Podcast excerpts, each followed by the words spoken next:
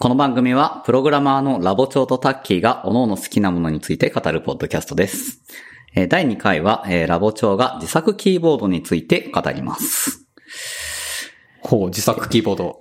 えーっと、まず、タッキーは、キーボードについてこだわりみたいなのってあります？キーボードについてのこだわりはですね、特になくて、ロジクールの一番安いやつ使ってます、いつも。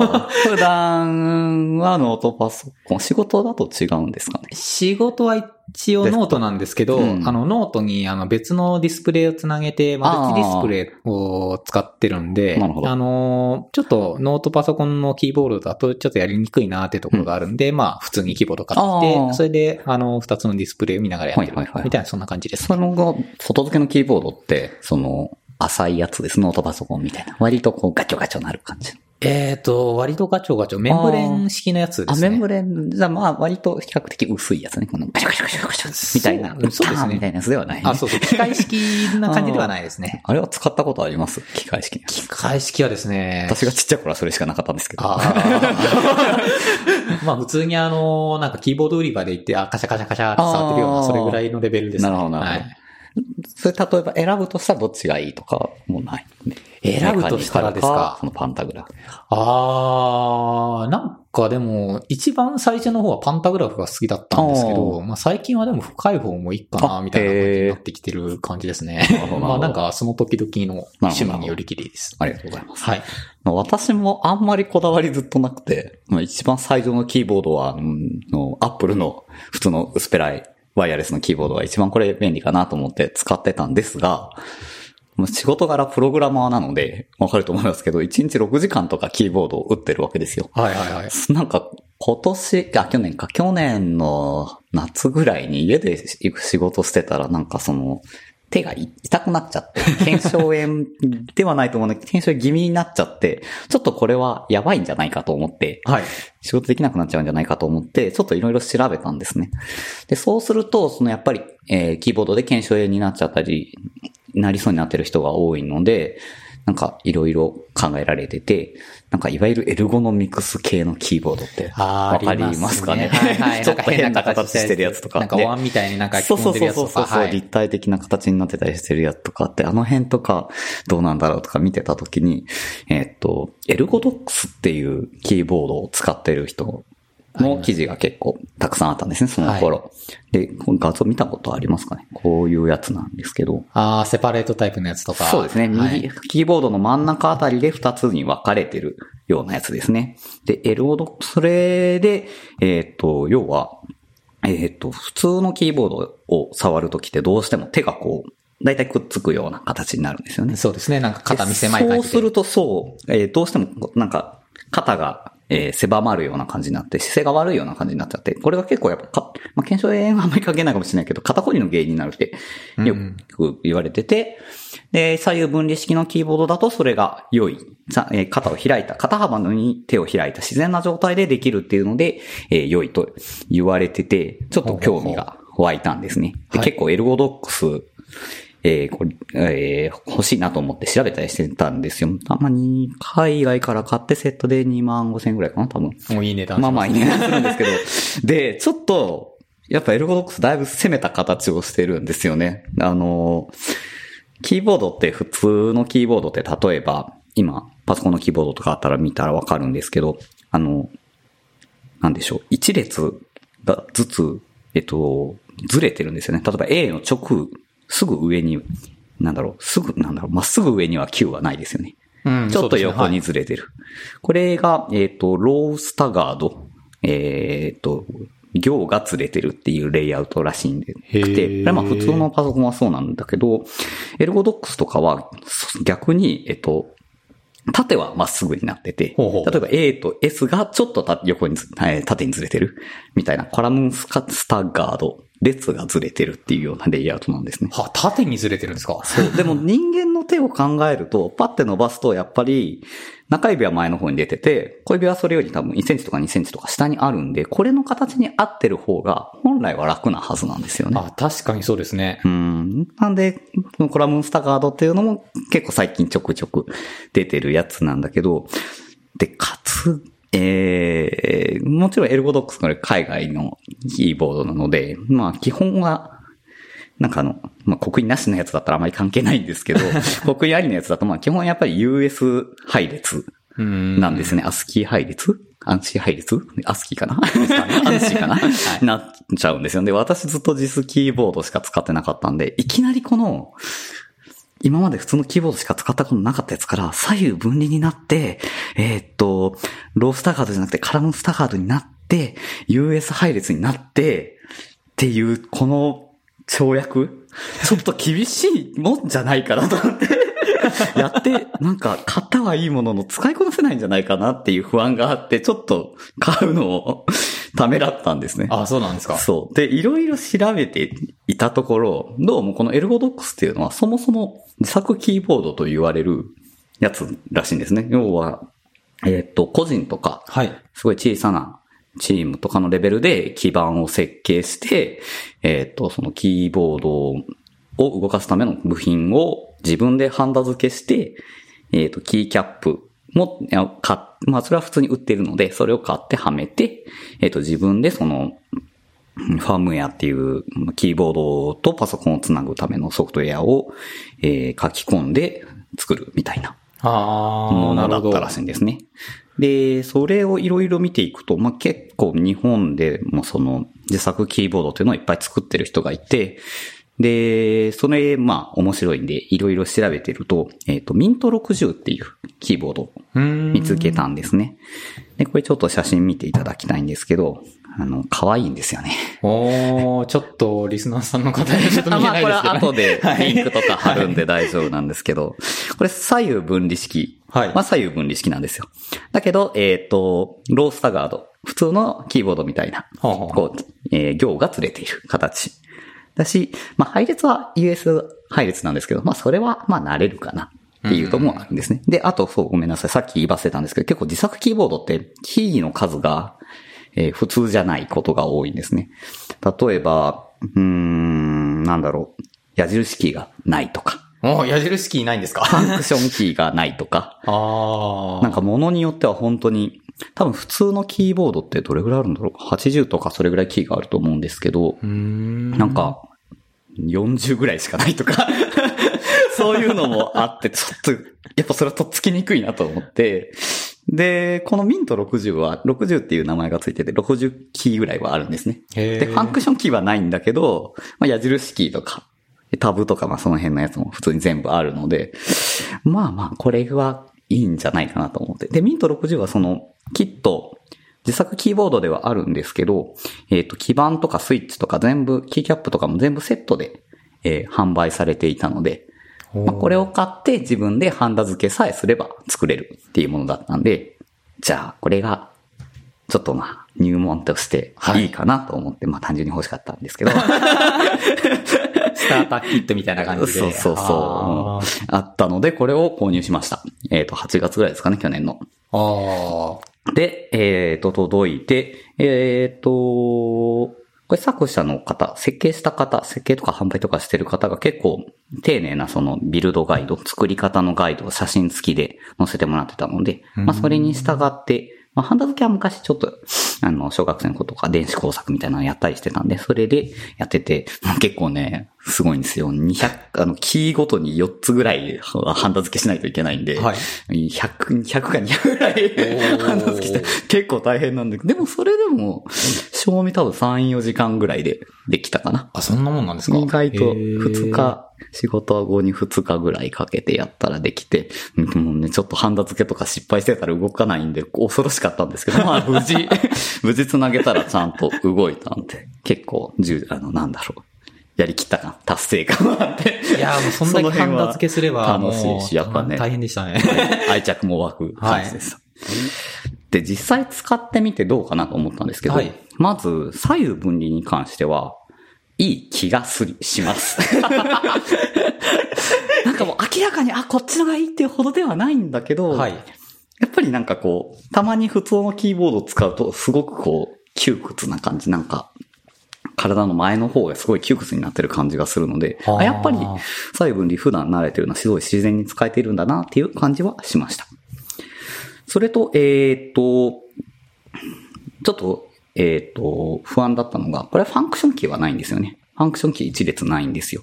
で、たまにやっぱファンクションキー使うことがあるんで、えっ、と、それを、要は別のキーを押しながら、例えば、1を押すと F1 になる。えーそのキーを押しながら2を押すと F2 になるみたいなことをするんですけど、そういうのちょっとめんどくさかったり、キータイプミスとかあるかなと思ったんですけど、割とその辺は慣れれば全然 OK でした。で、一番結構驚いたというか、思ってなかったのが、えっ、と、これ自作キーボードのファームウェアが QMK ファームウェアっていうオープンソースのソフトウェアがあるんですね。はい。で、それで、要は自分でキー配列とかを変えることができるんですね。へえ。それ GitHub にあるので、それをフォークして自分で書き換えれば、えっ、と、自分好みのキー配列にできて、例えば私の場合だと親指の、えっ、と、ス親指の部分にあるキーが、えつえーあるので、それを押しながら、えっ、と、J とか K とか L とか I のところを押すと、矢印キーになるようにしてるんですね。ああ。親指キーを押しながら J を押すと左、K を押すと下、L を押すと右、I を押すと上。はいはいはいはいはいはい。そうする、と、結構矢印キーって右下の遠いところにあるんですよね。うん、確かにそうですね。なんでこうなんか、プログラミングしてて、タイピングしてて、矢印キーってやった時にこう手をホームポジションから外さなきゃいけないんだけど、それをホームポジションから外さずに動くことができるあ、確かに J に人差し指入れますもんね。そう。もう常にあるんで、そこでも動かせる。で、そうやってやっていくと結構いろいろやりたくなってきて。例えばその L のすぐ右にあるキー、はい。セミコロンかな？セミコロンをエンターにする。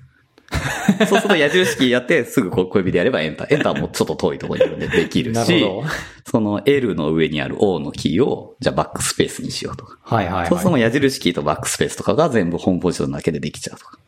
いろいろあって、あとは記号ですね。記号の位置がこのジストアンシーで違ったりもして、結構わかんなくなっちゃったりするんだけど、例えば、その右手の親指キーを押しながら、左手の、例えば D と F が、じゃあ F、D と F か。D と F が、えっ、と、丸括弧、はじめ、丸括弧開く、丸括弧閉じるみたいなのにしてみたりとか、いろいろその辺をやってって、結構ホームポジションから動かずに、いろいろできるようになったのが結構面白い。へえ。かった。なと思います。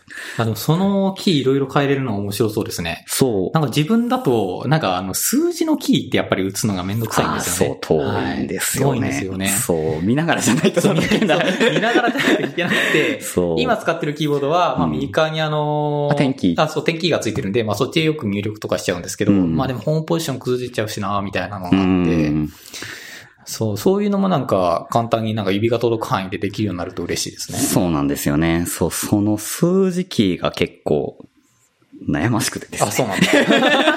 やっぱ数字キー遠いんですよね。うんどうしてもそう、ホームポジションから2段上にあるところに行かなきゃいけないんで、すごく遠くて、こう、ブラインドタッチするのがすごく難しいですよね。だから、そのキー数の少ないやつ、うんキー数の少ない自作キーボードだと、そもそもやっぱ数字のキーのところ一列なくて、何かのキーを。を押しながら、例えば、えっ、と、QWERT のレ、えー行だと数字になるみたいなのがやってるんだけど、ちょっと一回試してみたんだけど、これがちょっと、あ、合わなかったですか？なかなかやっぱ頭がこがなかっちゃって。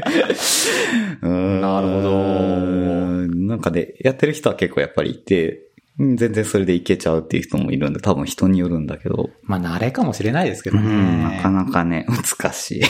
けどやっぱ、その辺に慣れちゃうと、やっぱ普通のキーボード、なんかノートパソコンについてるキーボードとかで、その辺を全然いじれないのが結構ね、不満になったりはします。ああ、確かにそうですね。なんか人のパソコンでちょっとここ見てよって言われて、ああ、ここのところ直したらいいんじゃないみたいな感じでカタカタってやろうとしたら、あれこれ動かないじゃんって違うのを。使う。本当に。それはあるんで、そこはちょっとね、なんとか。なんとか。普通のなんかでキーボード。ドでもできるようになったらいいのになーという思います。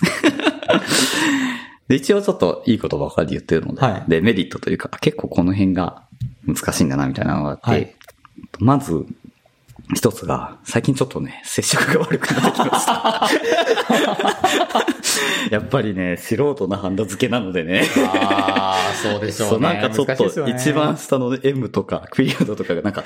脳入らない、ガシャガシャってやっても、何回か入るみたいになっちゃって、ちょっとこれはね、よろしくないなっていう感じがします。これは私の技術の問題です。そうですね。キーボードは悪くないんですが、ハンダ付けをいっぱいいやらないといけないそうそう、ちょっと、そういうことがありますよっていうところですね。そう。あと、まあ、さっきも言いましたけど、やっぱ、他にもやっぱいろいろちょっと自作キーボードを試したいなとかも思うんですが、はいやっぱキーが少ないのがすごい多いんですね。うーん40キーとかが多くて、ちょっとやっぱり数字キーがないと不安ああ、まあそうですよね。とかになりますね。え、そのキーボードって、メカニカルですよね。あ、そう、それもあってですね、基本メカニカルなんですよね。はいというのも、例えば、メンブレン式のキーボードとかって、あれ確か中にシートが、あ、そうです。シリコンかが。なんかのシートがあって、それを押すと通電して、みたいなのになりますよね。あれってやっぱり、その、そういう一枚丸々作れないとうん。ダメなので、多分自作ってすごい難しいんですよね。ですよね。で、メカニカルのキーボードはもうキー一つ一つで、そのスイッチっていうのが売ってて、それを配線すればいいだけなので、配置とかも自由にできるので、比較的やっぱり自由度が高い。自作に向くんですよね。だから基本的にはやっぱりメカニカルしか使えないんじゃないかなと。なるほど。で、そこでちょっと悩ましいのが、私、やっぱノートパソコンのキーボードをずっと使ってたのもあって、薄い方が嬉しいんですよね、キーが。はいはい薄いとこうなんかこう手を滑らすような感じで打てて、それの方が好きなんだけど、やっぱりどうしてもメカニカルだとその動く距離が大きいので、うん普通のやっぱメカ、なんだろう、いキー、キーキャップの高さは1センチ以上あるようなやつしかなくて、ちょっとそこが悩ましいかなって。最近なんかちょっと、ロープロファイルって言って薄いやつもあるらしいんだけど、それやっぱまだ数が少ないんで、それに対応してる自作キーボードのキットが少なかったりして、まだちょっと一般的ではないかなっていう感じ。欲しいけどね。欲しいですね。なんかいろんなやっぱ、だって自作って言うんだったらいろんなパターン欲しいですよね。そう。で、やっぱそうなってくると、うんあれなんですよ、自作キーボード、今はまだ私はハンダ付けをしているだけですが、はい設計するっていう キー、キーから全部。道があるんです。まあ、キーキースイッチとか、キーキャップとかはそのまま使うんだけど、要は基板を設計する。ああ、なるほど。自分でこの辺りに配置して、こう配線して、プリント基板作って、みたいなのをやる人がもちろんいて、そういう人たちがきっと売ってるわけであって、そういう道があるんですよ。で、それこそ、えっ、と、第1回の時に、えっ、と、タッキーが紹介してもらった技術書店はいはい。で、そういうの自作キーボードの作り方、設計入門みたいなのを書いている方もいて、それも読んでたんだけど、ちょっと、ちょっとこれに手を出すのはまだハードルが高いかな、みたいな。なっております。ねちょっともしかしたら半年ぐらいしたらやってるかもしれないです。なんか確かにその CAD, CAD みたいななんかうん、すごい設計を支援するようなソフトもあったりするんで、多分一からやるよりは全然いいとは思うんだけど、沼感がありますよね。沼感ありますね。キートップの印字とかもなんかちょっと凝ってきたりしキートたりするんですかップはね、もうキートップ作ってる方もいらっしゃって。のあーやっぱりいるんですね DMM メイクとかで 3D プリントで売れたりするじゃないですか。ああいうとこで売ってる方もいらっしゃいますね。要はその、形が、えっと、多分普通のメカニカルキーボードを売ってるのをよくよく見ると、えっと、上の方の段は傾斜がきつくなってるんですね。結構全部平面になってなくて、上の方は傾斜がきつくなって、要は手を伸ばした時に、えっ、と、自然に打てるようになってたりするので、そういうのを自分で、自分の、例えば自分の手に最適化した形に設計してたりとかはあ、そういう方もいらっしゃいますね。沼ですね。そこまで言っちゃうと沼ですね。でもちょっとね、やっぱり、こう我々プログラマーの道具じゃないですか。これ職人たるものね、ちょっと自分の道具にこだわりたい感はありますよね。ちょっとね、お金かけてもいいぐらいのところですからそう、やっぱり長年使うものなので。という感じで、ちょっと、やややや足を沼に埋めかけている 自作キーボードという話でした。自作キーボード面白いですね。そう。え、自作マウスとかはないんですか？ああ、マウスね、うん自作マウスは聞いたことないけど、でも自作キーボード界隈では、なんか、どうすん、どうなんだろう。なんか、要はスプリットキーボード、左右分離式のキーボードだと真ん中に物が置けるんですよ。はいはい。なんかそこにトラックボールを置いたりとか、そこに、あの、何、トラ、タッチパッドはいはいはい。置いたりとかはよく見ますね。へー私はなんかメモ帳を置いたり、紅茶を置いたりしてますけど。スマホ置いたりとか。はいはいはいはいはい。い うん、どうなんだろやでもその自作キーボード使っちゃうと、じゃあもうどこでもそれ使いたくなっちゃうじゃなう。いですか。それは本当に悩ましくて。ね持ち運び大変そうですよね。そう、今は私は週に2回家、あの、リモートワークで家で仕事をしてるんですけど、はい。最初のうちはどっちかに置いとけばいいかなって思ってたんですけど、今はもう毎回持ち運んでますね、家と会社に。持ち運んでるんです持かち運んでます。まあ別に重かったりはしないので、そうね。そう、気軽に持ち運びはするんだけど、ちょっとやっぱり、これは2代目作るしかないんじゃないですかね。ライム作ってまたそっちに最適化しちゃったら、そっちしか使えなくなっちゃうと思うんで、ちょっと悩ましいなと、まあ持ち運ぶかな、みたいな感じですね。まあそんなにその変態的な配列にしてるわけじゃないので、普通のキーボードでも普通にプログラミングができるんだけど、やっぱりちょっと戸惑ったりとか、はいはいはいやっぱ、ああ、はやっぱりあっちのが便利だなって思いながらになっちゃったりするんで。い。それはしょうがないですね。なんかありましたよね。QWER 以外の配列みたいなのありましたよね。そうですね。同母略配列とかいろいろあって、はいはい。その辺に手を出してもいいと思うんですけど、それやっちゃうと本当にね、あの、アルファベットの配列を変えちゃうと本当に多分、普通のキーボードでは 打てなくなっちゃうと思うので、それはちょっとね、うーん。また大変な道ですよ。大変な道ですね、それは。やっぱ効率的にはなるとは言いますけどね、結構やっぱり普段、そう、この自作キーボードやってから、なんかやっぱり自分がキーを押してる時に結構無理をしてるんだなっていうことに気づいたんですよね。はいはいはい。なんかブラインドタッチの正しい場所で見ると、P って、えーっと、小指の一つ上のはい。場所にあるんですけど、はいここかなり押しにくいんですよね。ホームポジションから動かさずにやろうと思うと。うんすごくなんか手首を回転させるようなうん動きをしないと届かない場所にあって、結構、ホームポジション何も意識してなかった時は、薬指で打てたりしてたんですよね。確かにそうかもしれないですそう、ね。だから、やっぱりこの、あ、いかにこう普段、割と不自然な形で打ってたんだなっていうのが結構気づきました。あの、よくよく考えるとすごいんですよ。こ右手の小指の担当するキーが異常に多くて、いくつあるんだろうだって、ね、横に3列そうですねで、縦に4つあるから、12個ぐらい？うん。多すぎるんですよ。だって中指とか4つぐらいしかないわけですよ。だ人、人差し指に振ってほしいですよね、やるんだったら。まあ、まだ。人差し指はね、まだね、あの2列担当してるんでね。8、あまあ8個あるけど、そっか中指とか薬指とか、なんか割と動かしやすい指なのに関わらず、この4つしか担当してないのに、この小指のた、右手小指の大変さたるや。そう。何なんでしょうね。そうこれで多分呪いがかかったので、タッキーさんも今後キーボードを打つときに、ああ、小指無理してるな、やっぱりキーボード使わなきゃいけないかな、みたいになってくるんじゃないかと。かもしれないですね。いやー、ちょっとハマる、ハマりに行っちゃうとまずいなまあ今まではやっぱりその、今まではっていうか、最今すごくその自作キーボード界隈が盛り上がってはいいまして、結構なんだろう、専門店が東京にあったりだとか。あるんですか？あります。勇者工房さんっていうところがあって、実店、ネットの店舗もあるんだけど、はい実店舗があって、ほうほうほうその触ることもできたりとか、ありますし、例えばその組み立てるのが不安。一人でそんな電子工作もしたことないし、できるか不安みたいな人もいると思いますけど、そういう人に、のために、なんかビルド会っていうのがあって、へー。なんかキーボそのキーだけ、キットだけ買ってきて、持ってきてもらえば、みんなで一緒に作りましょうみたいな。